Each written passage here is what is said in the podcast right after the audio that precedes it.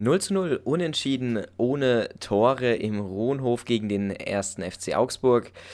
Ja, zwei Mannschaften mit befreundeten Trainern, aber ja, nicht so befreundeten Spielern. Ähm, ja, natürlich ein Fight äh, zwischen den Tabellenschlusslichtern.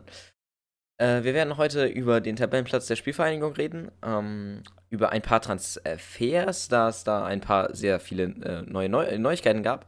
Sehr interessante Sache. Ähm, mit dabei habe ich wie immer den Yoshi. Ja, grüß Gott, ein Fett. Ähm, heute, äh, ja, eine kunterbunte Podcast-Folge mal wieder, was wir, was wir so für Themen haben. Ähm, und wir werden natürlich auch so einen kleinen Ausblick auf die Rückrunde geben und natürlich auch so ein kleines Fazit äh, für die Hinrunde. Ich denke, äh, das sollte ja ganz klar sein. Äh, willst du wie immer direkt mal mit der Aufstellung vom Kleeblatt in der Abwehr beginnen? Genau, Augsburg gegen Fürth, im Tor unverändert Burchardt, auf rechts Meierhöfer, innen Griesbeck und Bauer. Auf der linken Seite Jetro Willems. Braucht man, denke ich, nicht zu viel sagen. Ist klar, warum die spielen. Die drei verletzten, langzeitverletzten Innenverteidiger sind noch nicht zurückgekommen und deswegen stellt sich die Abwehr eigentlich im Prinzip von selber auf. Genau, dann wieder Mittelfeld. Ich muss es jedes Mal wieder sagen, aber als Sechser haben wir Christiansen. Ich bin ein Riesenfan von Christiansen. Gerade dieses Spiel war, finde ich, wieder, hat er sich selbst übertroffen. Ähm, man sieht ihn nicht so im Spielaufbau, aber er deckt wirklich sehr, sehr viel und er läuft unheimlich viel. Er hat super, super viele Kilometer gemacht. Ich glaube, 29 Kilometer oder so, dann im letzten Spiel nochmal irgendwie 20, dann davor nochmal 20. Also, wenn jetzt, also, keine Ahnung, ich weiß nicht, ob der überhaupt noch ein Mensch ist, wenn der in einer Woche irgendwie einen gesamten Marathon läuft. Ähm, krasser Typ. Äh, naja, wieder als Sechser äh, ist, denke ich, normal. Dann Seguin. Mh, hm, wieder als äh, Mittelfeldspieler, diesmal auf der rechten Seite. Ich denke, braucht man auch nichts zu sagen. Ähm, äh, ja, genau. Zum Beispiel Duziak ähm, sind halt, ja, jetzt anscheinend für Leitl jetzt nicht so die Alternative gewesen. Dann haben wir äh, auf äh, dem Mittelstürmerposten, wenn man es so nennen will, Nielsen. Nielsen, ja, finde ich ein Stürmer, der es auch mal verdient hat. Er hat jetzt die letzten Tore geschossen, auch das letzte Tor gegen die Union, was sehr, sehr wichtig war. Ähm, und finde ich, hat es auch verdient, dass er in der Startformation steht. Und Cedric Itten hatte letztes Mal ein extrem, extrem schlechtes Spiel abgeliefert, weshalb ich es komplett nachvollziehen kann, dass Nielsen spielt. Ähm, dann auf der rechten Seite Leveling, äh, finde ich auch komplett in Ordnung. Ich fand es schade, dass er letztes Mal nicht von Anfang an gespielt hat, weil er, finde ich, sehr, sehr, sehr, sehr stark war. Und auf der linken Seite wieder Branimir Gotha, der wieder die Binde trägt. Ähm, ja, ich denke, warum sie letztes Mal nicht dabei waren, war vielleicht auch so ein Stück weit Belastungssteuerung. Aber jetzt beide wieder dabei. Also ja, eine vielversprechende Offensive und eine stabile Defensive. Ähm, bei den Augsburgern hat sich eigentlich nicht sehr, sehr viel verändert. Ähm, mal wieder Hahn ähm, und Sekiri äh, als Stürmer, dann äh, noch Dodge, der so ein paar Bälle reinhaut und natürlich den Bullen Oxford in der Innenverteidigung, aber ansonsten eigentlich nichts Neues. Ähm, Yoshi, willst du direkt mal mit der ersten Chance anfangen? Genau. Ähm, Leveling ist da nämlich auf der rechten Seite, spielt sich gegen drei Augsburger irgendwie durch, hält den Ball da so ein bisschen hoch. Der springt dann an einem Bein von einem Augsburger, Davon springt der Ball mit Glück zu Seguin, der ist dann frei auf der rechten Seite, kann in den Strafraum eindringen, spielt dann eine flache Flanke in den Strafraum. In der Mitte ist niemand und deswegen wird der Ball einfach rausgekloppt.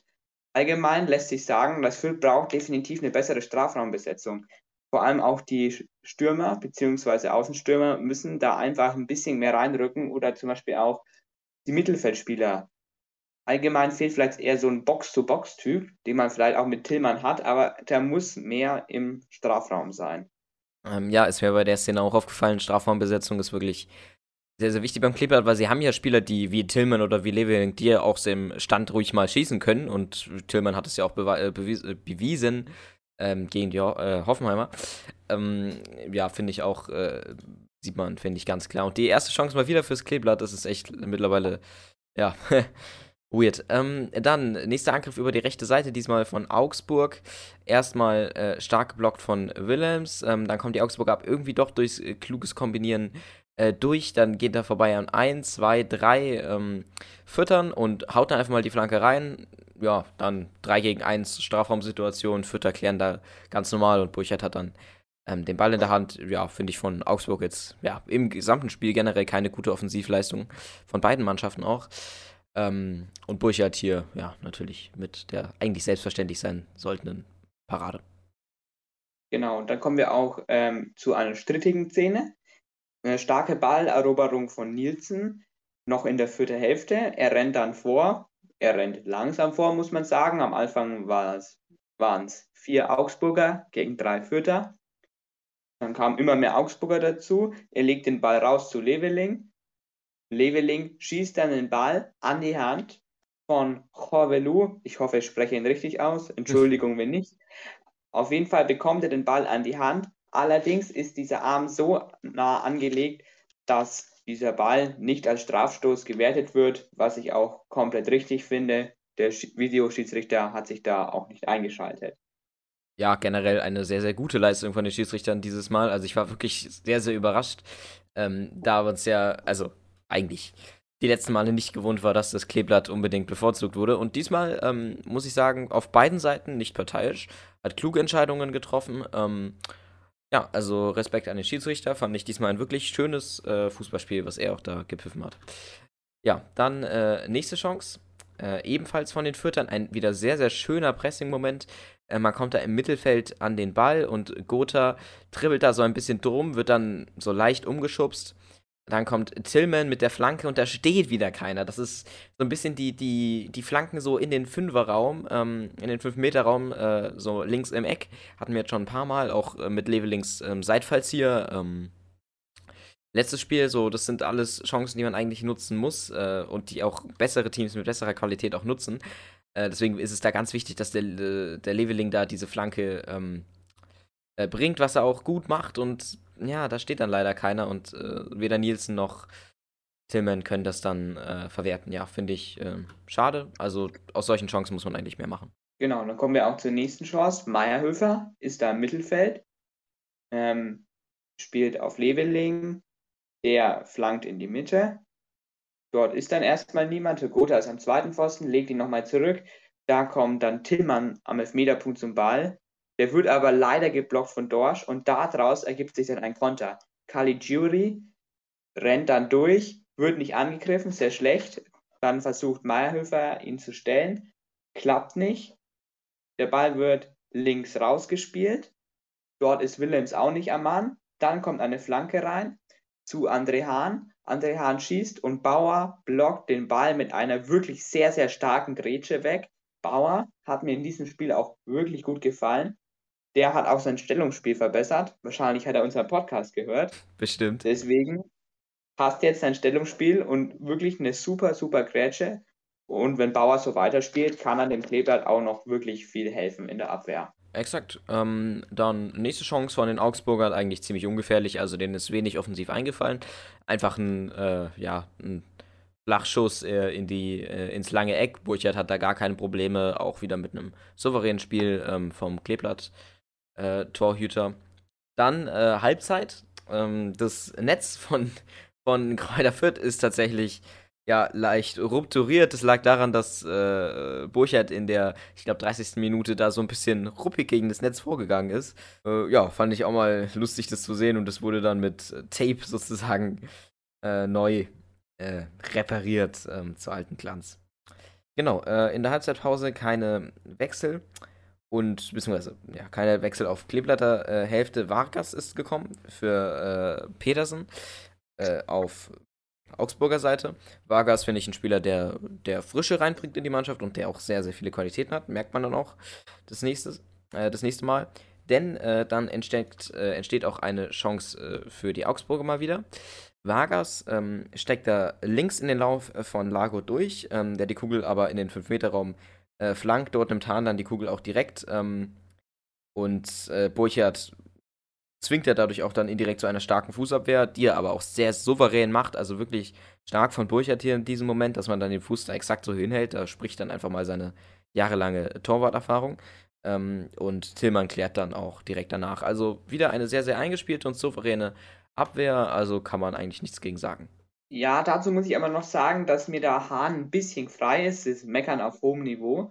Aber Griesbeck und Bauer, nee, Bauer ist an ihm dran, aber eigentlich muss Griesbeck meiner Meinung nach diesen Pass abfangen. Der steht da ein bisschen zu hoch. Aber egal, wenn man Burchard im Tor hat, dann kann man sowas auch mal zulassen. Natürlich. Dann, dann kommen wir zur nächsten Chance. Corvelu spielt einen langen Ball hinter die Ketten auf Vargas. Vargas nimmt den Ball dann schön runter, schießt dann Volley, schießt aber zum Glück am Tor vorbei. Wenn er sich da ein bisschen mehr Zeit lässt, dann kann er, denke ich, auch den Ball im Tor unterbringen. Meierhöfer ist in dem Moment nicht da und muss da eigentlich mitgehen. Griesbeck deckt jemanden, was heißt, dass der dafür auch nicht zuständig ist und Bauer ist da auch nicht für zuständig. Meierhöfer hätte also da mitgehen müssen, das macht er nicht. Da muss sich Meierhöfer auch mal fragen, dass er da vielleicht ein bisschen aktiver ist und einfach mal mitdenkt, wenn das so jemand sich von ihm löst und durchrennt. Das ist auch schon nicht das erste Mal, dass Meierhöfer in diesem Bereich einen Mangel aufzeigt. Okay, ich sehe schon, du hast äh, viel in der Defensive ähm, äh, zu meckern heute. Ist in Ordnung, ist in Ordnung. Ähm, ja, äh, dann nächste, äh, nächste Chance äh, wieder von den Augsburgern entsteht eigentlich durch eine Pressing-Situation im Feld äh, von der gegnerischen Mannschaft. Ähm, dadurch kriegen sie dann aber recht schnell den Ball, da der Ball ja wirklich nicht gut geklärt wird von den Kleeblättern. Dann lässt ihn irgendwie äh, Bauer und ähm, äh, oh Gottes Willen, wie heißt der nochmal? Äh, Cordova. Äh, Cordova, okay, Dankeschön. Äh, äh, durch, sodass äh, dieser dann auch durchsprinten kann. Äh, Wilhelms da natürlich im Tempo klar nachteilig, er probiert da aber noch so ein bisschen zu ziehen und äh, Burchard kommt dann da raus in aller Libero neuer Manier und grätscht den Ball weg von den Füßen.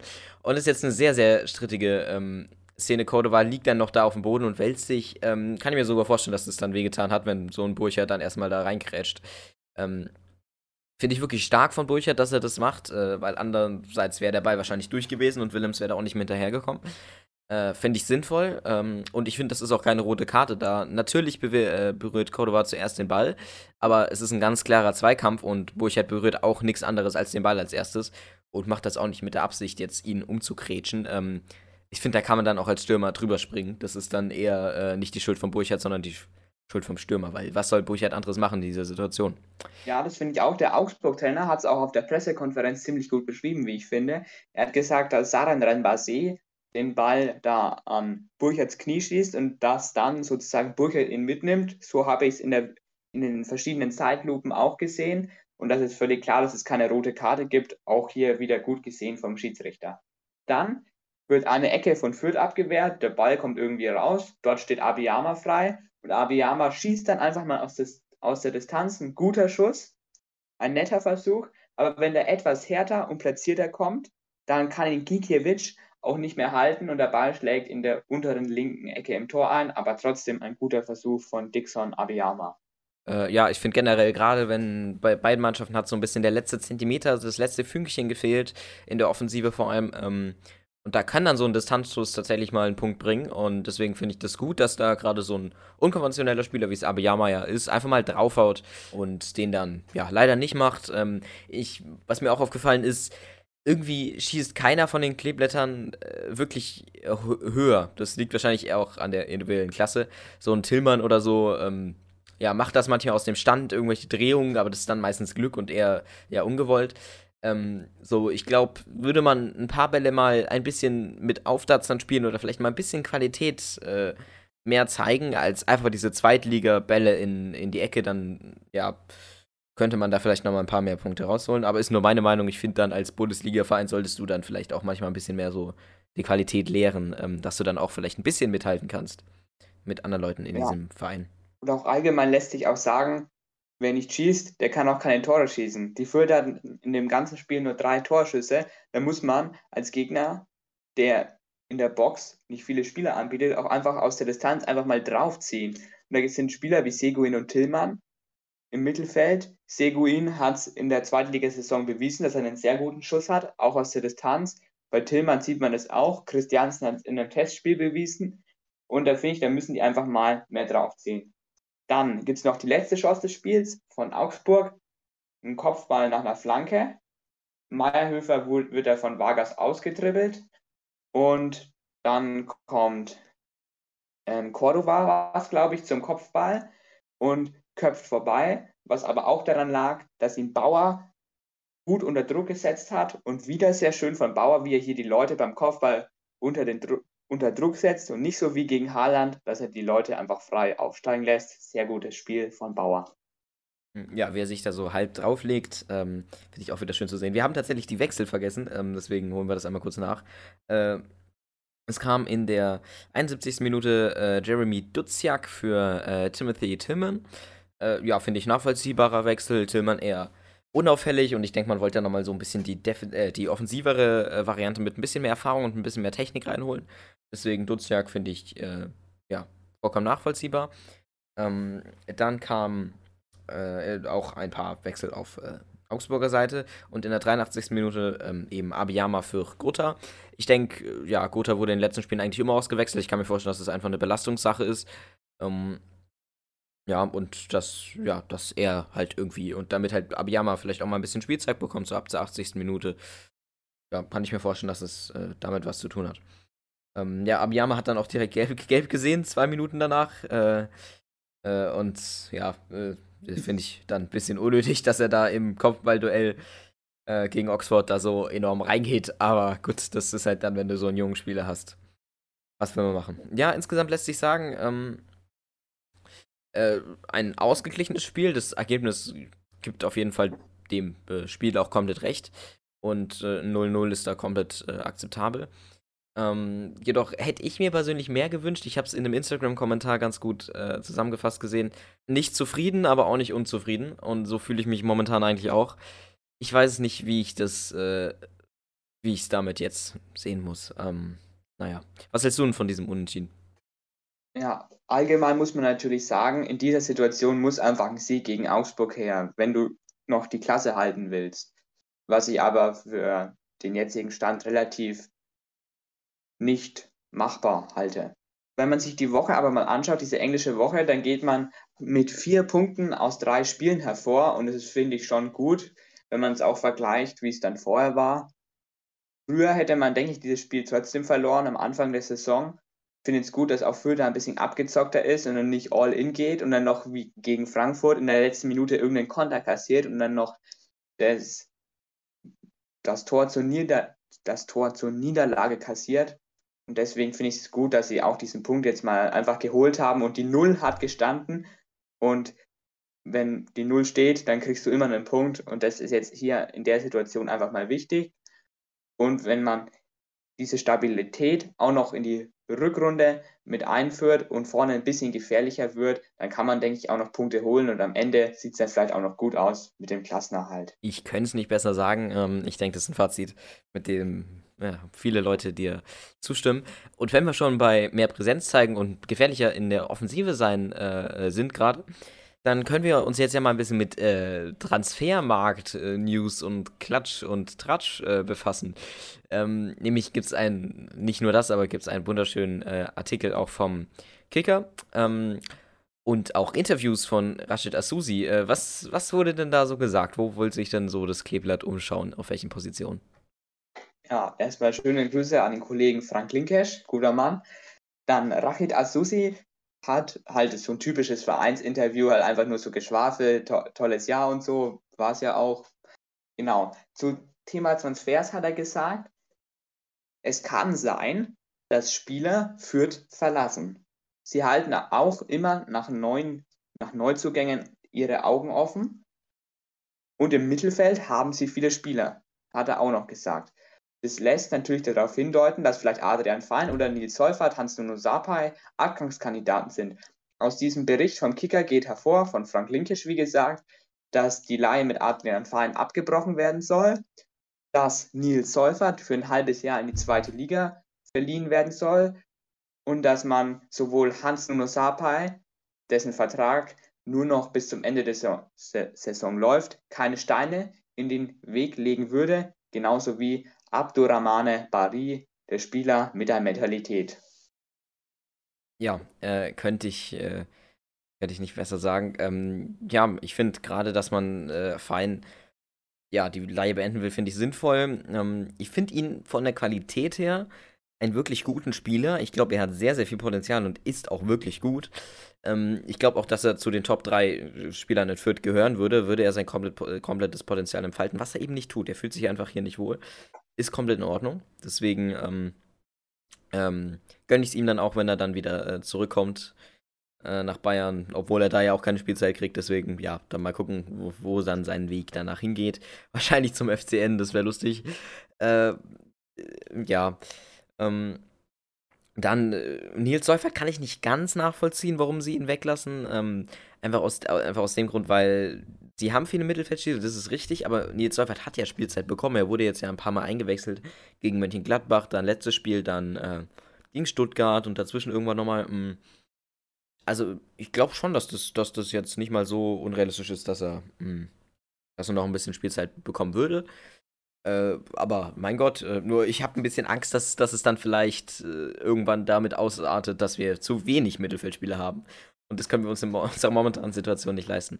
Ähm, ja, was, was auch noch eine wichtige Situation wäre für uns alle, ähm, eine wichtige Position wäre, wäre der Stürmer, beziehungsweise so einen schönen äh, Stoßstürmer oder beziehungsweise eigentlich einen schönen Mittelstürmer, das wäre eigentlich so das perfekte, ein Box-to-Box-Stürmer, ähm, der einfach richtig, äh, ja, schönen Abschluss hat und perfekt steht, so, das wäre, ich meine, er muss nicht mal unbedingt schnell sein, das ist einfach nur, dass, dass er gut dasteht und dass er gut die Bälle reinmachen kann, falls Leveling wieder so eine Flanke bringt. Weil Nielsen und Gothe machen das so gern ich sie mag, halt momentan eigentlich nicht sehr gut.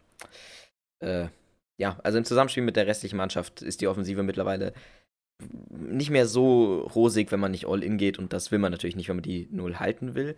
In der Abwehr, äh, ja, ich denke, ist halt jetzt ein Problem, wenn Hobmer und Jung und äh, Co. Ähm, momentan noch verletzt sind. Äh, Leitl hatte ja die Hoffnung, dass sie jetzt noch vor Weihnachten noch zum Einsatz kommen. Ähm, hat er nicht hingehauen, deswegen ich hoffe, dass es jetzt vielleicht Januar mal soweit ist.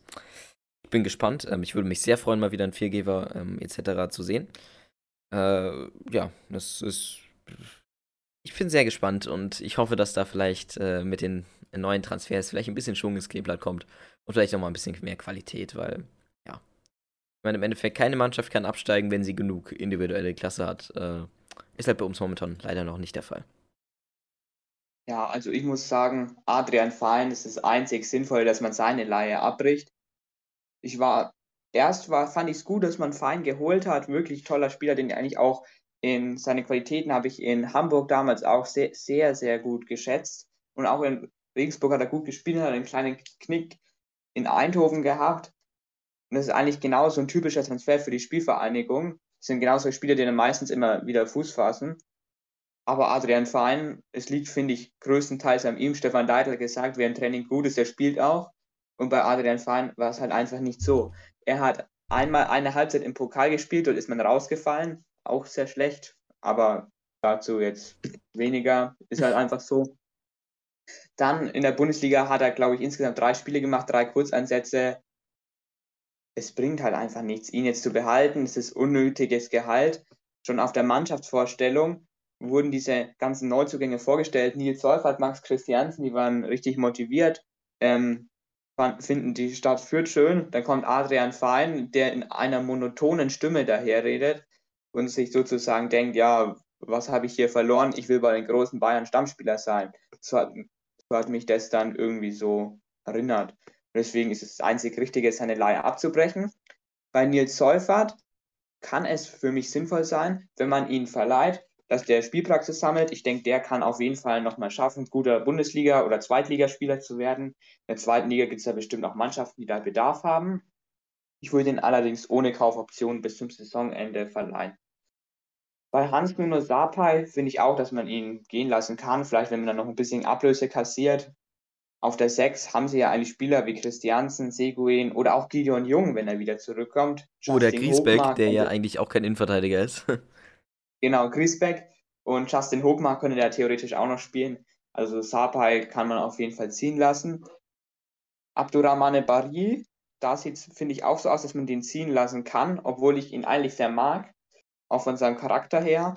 Aber auf rechts hast du halt einfach Marco Meyerhöfer, der den Vertrag bis 2025 hat und der halt einfach bei Phil bleiben wird. Der ist auch wesentlich besser als Barry. Und Simon Asta, der anscheinend noch vor ihm steht, ist auch eher so ein Mentalitätsspieler mag ich auch sehr gerne. Und innen hast du dann einfach zu viel Qualität, an der er nicht vorbeikommt. Ja, das ist halt dann das traurige Los, wenn du halt äh, eigentlich in so einen äh, zweiter Liga-Verein gehst und auf einmal wird er Bundesliga. Da bist du natürlich als schlechter Spieler, beziehungsweise als schlechterer Spieler in der Mannschaft, ähm, ja, ein bisschen äh, blöder dran als jetzt als erfahrener Vielgeber zum Beispiel. Ja, ähm, finde ich insgesamt sehr, sehr äh, interessantes Thema. Gerne eure Meinung und eure Transferideen und keine Ahnung, was ihr denn da so schon gehört habt, äh, über unsere Social Media Kanäle ähm, kundtun. Äh, wir haben Instagram und äh, Twitter. Äh, einfach in den Show Notes verlinkt, einfach mal draufklicken. Ja, genau. Ähm, Julian Green hat diesmal, wir müssen das Thema mal wieder aufmachen, selbstverständlich. Der Julian Green Podcast mittlerweile hat diesmal wieder nicht gespielt. Ähm, ich frage mich mittlerweile wirklich, warum Nils Seufert spielt, obwohl er eigentlich ausgeliehen wird, aber dafür ein Julian Green nicht. Ähm, das ergibt für mich sehr, sehr wenig Sinn. Äh, aber mein Gott, vor allem weil er verlängert hat. Ja, ich weiß nicht, ob das jetzt unnötig ist, das fast nochmal aufzumachen, aber. Hm. Ja, ich würde sagen, der kommt schon wieder, der Gute. Dann würde ich noch mal kurz ähm, sagen, auf der Pressekonferenz ist mir jetzt ähm, nichts weiter aufgefallen, außer dass das Spiel eben nicht so berauschend war. Und Stefan Leitl freut sich, dass es am 27. Dezember weitergeht. Ähm, ich als berühmter Küchenpsychologe muss dann natürlich einhaken und sagen, Stefan Leitl wird den Verein nicht von sich aus verlassen. Denn wenn man schon sagt, man freut sich auf den Trainingsstart, hat er also keine Ambitionen, Fürth zu verlassen. Und das ist ein Schritt, den ich sehr begrüße, weil ich Stefan Leitl für einen sehr fähigen Trainer halte. Ja, kann ich, kann ich mich nur anschließen. Ähm, ja, generell, wenn man vielleicht mal so ein, äh, wir können von mir aus mit dem Rückrunden, äh, Hinrundenfazit anfangen. Ähm, wenn, wenn man das jetzt mal durchgeht, anfangen mit dem Spiel gegen Stuttgart und jetzt enden hier mit dem 0 äh, zu 0 in Augsburg. Ähm, erstmals gepunktet in Bielefeld, dann einfach, ich weiß jetzt nicht, wie lange die Serie tatsächlich war, 14 Spiele, gar nicht gepunktet. Ähm, irgendwie sowas. Äh, und jetzt dann gegen Union Berlin drei, drei Zähler geholt. Ähm, ja, eine ne Runde, die finde ich vermeidbar war, beziehungsweise die Fehler daraus waren sehr, sehr vermeidbar. Ähm, das waren so dumme Abwehrfehler. Das war eine Mannschaft, die einfach noch nicht in der Bundesliga angekommen war. Mittlerweile finde ich, ist sie es. Ähm, sie hat gecheckt, dass, es, dass, es, dass du einfach nicht schnell so ein Gegentor kassieren kannst, weil in der Bundesliga ist es sehr, sehr schwer, so ein Gegentor wieder aufzuholen. Ähm, was in der Vergangenheit leider sehr, sehr oft bewiesen wurde. Äh, und deswegen finde ich es gut, dass sie jetzt mal die Null halten. Ähm, es ist eine leicht andere Spielweise, als sie es sonst machen. Aber generell glaube ich trotzdem noch, dass, äh, dass eine kleine Wahrscheinlichkeit besteht, dass das Kleeblatt vielleicht doch noch äh, in der Klasse bleiben wird. Mal sehen. Wie gesagt, wenn vielleicht ein paar neue äh, Personen dazukommen, wenn vielleicht ein kleiner neuer Clipser dazukommt, dann man weiß es ja nicht. Ja, also ich glaube auch, dass die Mannschaft in den letzten Spielen jetzt definitiv in der Bundesliga angekommen ist. Sie hat sich aber auch manchmal wirklich unter Wert geschlagen. Also sie hätten auch Punkte mitnehmen können, wenn ich da jetzt an das Spiel gegen Frankfurt denke zum Beispiel, also oder auch gegen Dortmund, das waren alles so Spiele, wo man sagt, ja, ein Punkt wäre vielleicht verdient gewesen oder gegen Frankfurt sogar der Sieg. Allgemein lässt sich aber sagen, diese schlechte Hinrunde, die liegt auch daran, dass die Mannschaft am Anfang einfach nicht fertig war und sehr viele unerfahrene Spieler hatte. Nachdem Raum, Ernst, Jeckel und Stach und auf Maffrey, Maffrey kann man vernachlässigen, den Verein verlassen haben, steht es dann halt einfach nicht gut um den Kader. Vor allem, es waren ja auch so, so wichtige Spieler. David Raum, der wäre, glaube ich, eh weg gewesen, auch wenn sein Vertrag noch gelaufen hätte. Bei Paul Jäckel hätte es, denke ich, ein bisschen anders ausgesehen. Da hätte man auch eine stabilere Abwehr gehabt mit ihm, denke ich.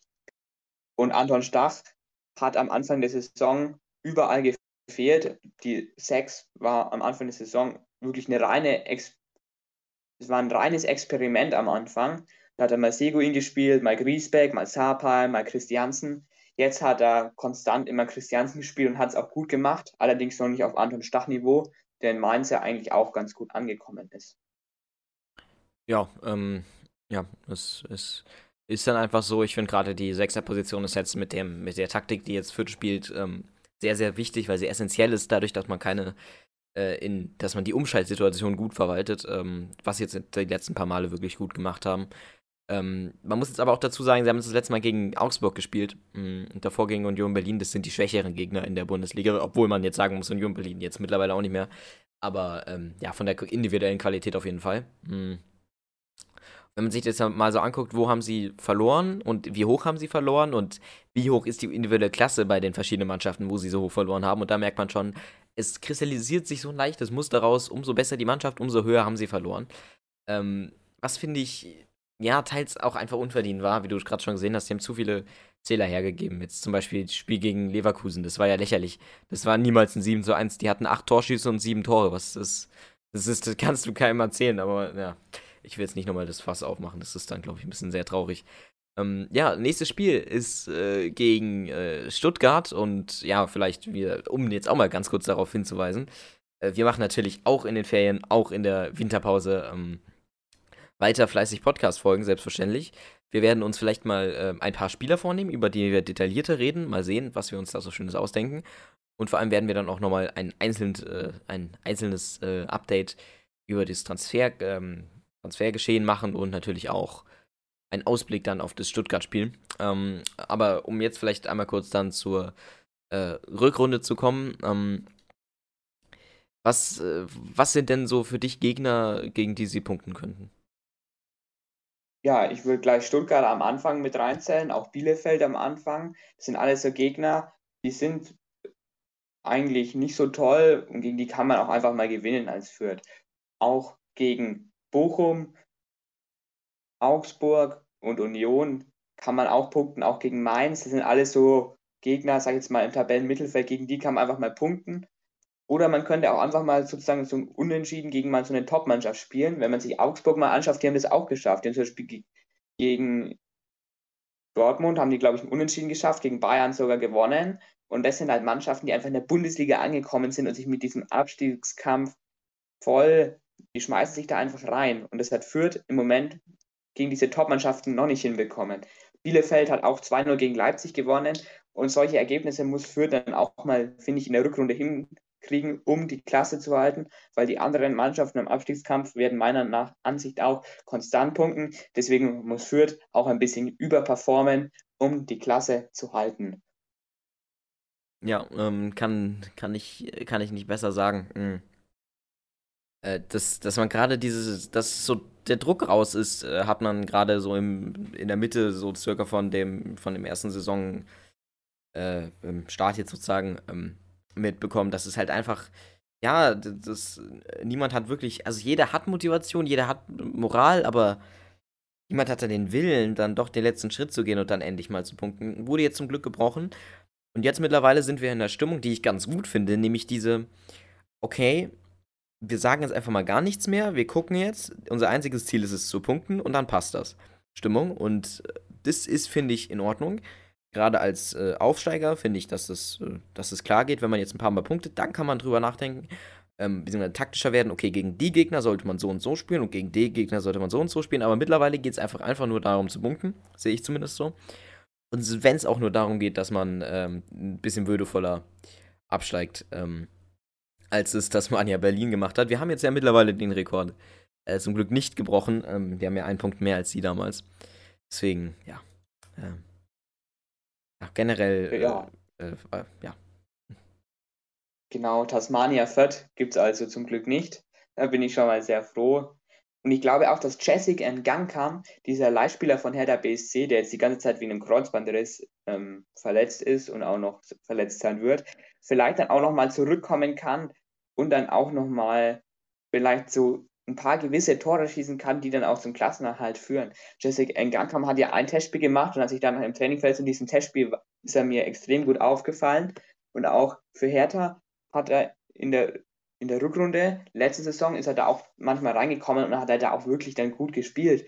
Und ich denke, dass er führt im Angriff auch nochmal wesentlich weiterbringt. Hat man auch einfach dann nochmal so einen bulligen, schnellen Stürmer, und das kann dann schon auch mal gegen Bayern oder gegen Dortmund dann auch mal für den Unterschied sorgen. Ja, ähm, gerade offensiv äh, ist es dann eben wichtig, dass man da mal dieses eine Torabstand eben schafft. Und defensiv, finde ich, sind wir mittlerweile eigentlich in einer ganz guten Stellung dafür, dass wir eben nur einen Innenverteidiger haben, ähm, der das mittlerweile auch wirklich gut macht. Deswegen, Bauer, falls du mal wieder zuhörst, mach weiter so, mein Junge, mach weiter so. Du bist unser einziger Mann, der das wirklich professionell macht, deswegen äh, Kopf hoch. Genau, ähm, und dann würde ich sagen, äh, hast du noch irgendwelche Themen? Ansonsten würde ich direkt das Ende einläuten. Oh, Themen habe ich jetzt eigentlich nicht mehr so viele. Ich würde aber noch gerne sagen, dass ich ähm, von Gideon Jung mir auch vorstellen könnte, dass der in dieser Rückrunde auch zu einem sehr wichtigen Spieler werden kann, da der ja auch schon beim HSV Bundesliga-Erfahrung. Ich glaube, wenn der sich da nochmal so richtig reinfuchst, der kann auf der 6 oder in der Innenverteidigung auch nochmal wirklich den guten Antreiber spielen und da dann auch die Führer zum Klassenerhalt führen. Und im Tor, denke ich, braucht man keine Verstärkung, weil Sascha Burchardt wirklich gut die letzten Spiele gespielt hat. Und ich denke, Leon Schaffran als Ersatztorwart kann man, denke ich, auch lassen. Und so würde ich sagen, vielleicht nochmal im Sturm ein bisschen was nachlegen. Verein die Laie bitte abbrechen. Und ansonsten würde ich sagen, dass der Kader eigentlich ganz gut steht. Ja, also gerade wenn man jetzt sich das überlegt, welche Verletzungen man noch hat und wann die wiederkommen und wie es am Anfang dieser Saison aussah. Äh, ja, also wirklich, äh, wirklich Respekt, äh, zu was sich das Klebert gemacht hat. Gut, dann ähm, vielen Dank äh, für deine professionelle Einschätzung. Ähm, ich hoffe, ihr hattet Spaß bei dieser äh, Folge und äh, viel Spaß beim Zuhören. Ähm, in einer Woche, am Montag gibt es die nächste Folge ähm, natürlich, wir werden uns tolle Themen einfallen lassen. Vielleicht gehen wir auch mal den kleinen Kader durch und gucken so, was so abgeht. Oder mal gucken, wir, wir werden uns irgendwas überlegen. Das Aus, ähm, die Aussicht für Stuttgart gibt es dann eine Woche vor dem Stuttgart-Spiel. Ähm, ja, und dann, äh, wie immer, hat das letzte Wort der Yoshi. Ja, ich freue mich natürlich auf unsere schönen Winter-, Weihnachts-, Silvester-Podcasts. Die ziehen durch, nicht so wie andere Podcasts. Ich will jetzt hier keinen Namen nennen. Ich freue mich auch sehr auf die nächste Folge. Da wird es dann, denke ich, auch einen Rückblick geben über das ganze Jahr, also auch die Rückrunde vom Aufstieg geben, dass das nochmal so ein bisschen in Erinnerung bleibt, wie wir da das Kleeblatt über das ganze Jahr gesehen haben. Zum Kader wird es, denke ich, auch noch Sachen geben. Und dann bleibt mir nur Tschüss zu sagen. Ich freue mich auf das, was da noch kommt. Kann ich mich nur anschließen. Bis dahin, Leute. Erinnert euch, Fußball ist ein schöner Sport und dann sehen wir uns in der nächsten Folge wieder. Lasst euch impfen, gerne teilen. Tschüss. Tschüss.